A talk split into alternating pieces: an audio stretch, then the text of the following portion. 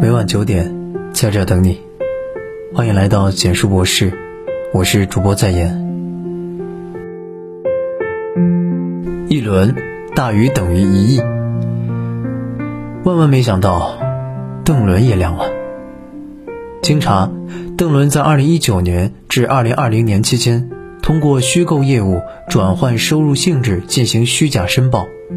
偷逃个人所得税四千七百六十五点八二万元，其他少缴个人所得税一千三百九十九点三二万元。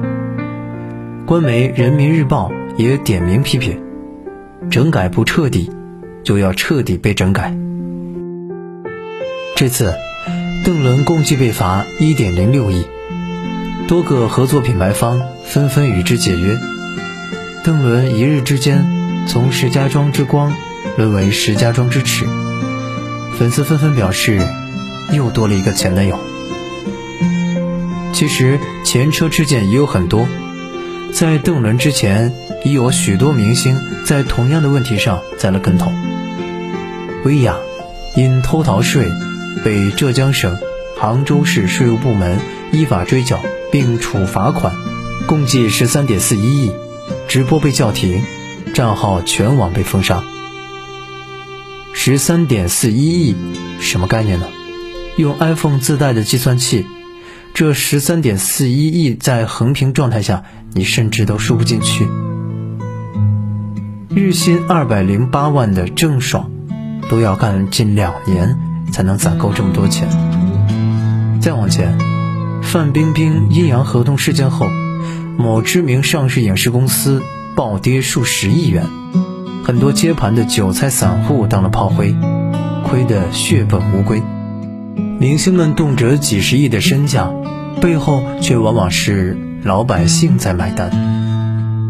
还有被封杀的所谓女版巴菲特赵薇，曾套现近二十亿港元，借着名气，她用六千万撬动三十亿融资，五十倍杠杆空手套白狼。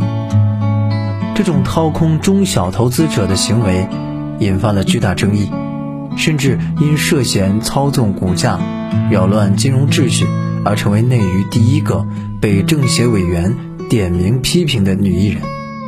还有阴阳合同、天价片酬。举个例子，一部电影需要一百名群众演员，但账目上却写着一千名，拍戏几个月下来。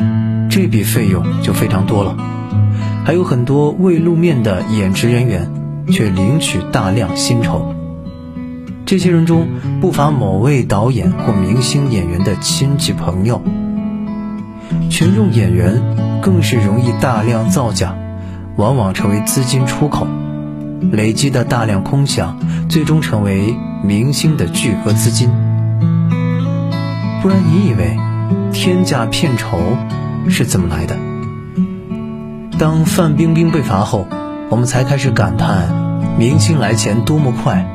结果又来了个被曝二百零八万日薪的郑爽，六百三十五爽的薇娅，这次又来个一点零六亿的邓伦。一微等于十二点六五轮，约等于六百三十五爽。而如果按照三千元的月薪来算，要整整打工三万七千二百五十年。就算从大禹治水那年开始疯狂九九六到今天，也才能攒够一个零头。从这么多亿中回到现实，我觉得生活不易，赚得盆满钵满，却还要偷税漏税，这帮人。再次触到了大家的底线。当他们直播卖惨时，有人却住在六元一晚的活动板房。然而，他们还在卖惨。做这行真的好辛苦，谁不辛苦呢？当明星们拿着天价酬劳卖惨时，真正的社畜们正在奋力挤早高峰。有人生病了，跌倒了，也要爬进地铁，仅仅为了三百块全勤奖。有人在上班途中晕倒，醒来满脸血，却喊着要去上班，因为被告知九九六是福报。然而他们还是觉得委屈。付出的吸毒艺人宋冬野，一张专辑卖八十，而这样能上架销售的作品，他还接连有产出，甚至前不久还开了北京专场演唱会。可他拿着天价演出费，却还嫌赚的太少。我好委屈，我要养家糊口。什么是真正的糊口？我国有六亿人，月收入一千元，百分之九十五的家庭年收入不到二十万，全国每年至少有六十万人死于加班。他们可能是一年工作三百五十天，生病也不敢休息的父亲。是住在六块钱一碗集装箱里的外地打工仔，是身体残疾乞讨为生的朴实大叔，是藏在井盖下面白发苍苍的老妇人，是生日时才能吃上泡面的孩子。他们是农民，是工人，乃至各行各业的普通打工人，用日复一日的辛苦劳作，支撑起这个国家。最基本的需求：粮食、基建、服务业。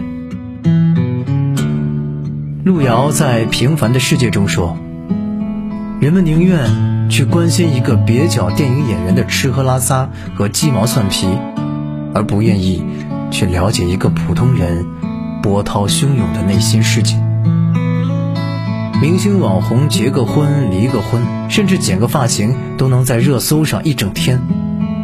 可有多少人，仅仅为了生存所需，就陷入了漫长又无声的挣扎？明星们拿着天价报酬，却严重德不配位。凭什么？德不配位，必有殃灾。德才兼备，必有奖赏。好在，这世界正在建立另一种公平。今年以来，一些人正在从大众视野中消失。郑爽因偷税漏税被罚二点九九亿后，国家税务总局多次发文，严格监控娱乐圈税收问题，加强文娱领域从业人员税收管理。再有雪梨。林珊珊被封杀，再到前不久的薇娅、张庭，再到这次的邓伦，从明星到网红，都在印证一个真相：德不配位，必有殃灾。不只是娱乐圈，房地产、课外辅导、学区房、互联网，世界正在起变化。什么是公平？经济学家厉以宁曾提出过一个三次分配的概念，最近又被提起。简单来说，大意如下：一次分配就是工资，由市场主导；二次分配就是社保，由政府主导；三次分配就是公益，由社会道德驱动。就好比是王者荣耀的新赛季。部分装备和排位会被清零，让更多的新玩家能够跟老玩家公平竞争，拥有冲击新一代王者的机会。国家的共同富裕，就是最底层人民能过得幸福，每个普通人能通过自己的双手，去改写自己的命运。前不久，北大韦神刚刚获得了一百万的奖金。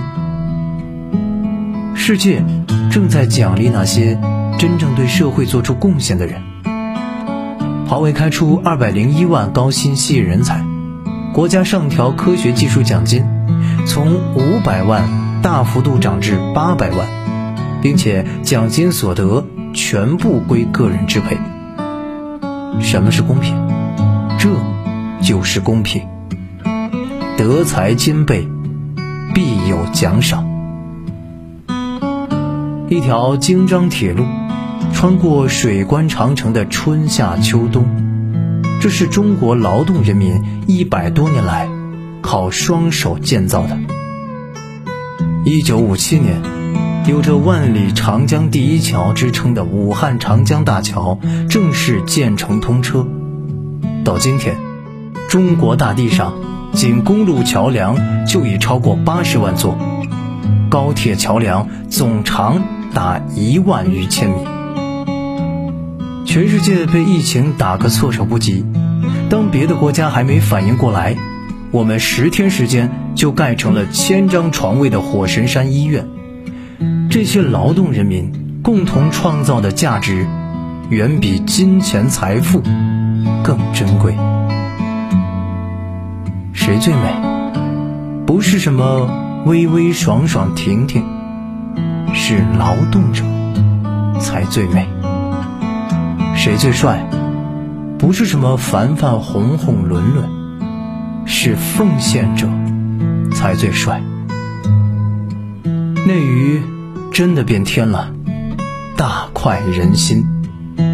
最后的最后，让我们高呼：劳动者最美！劳动者万岁！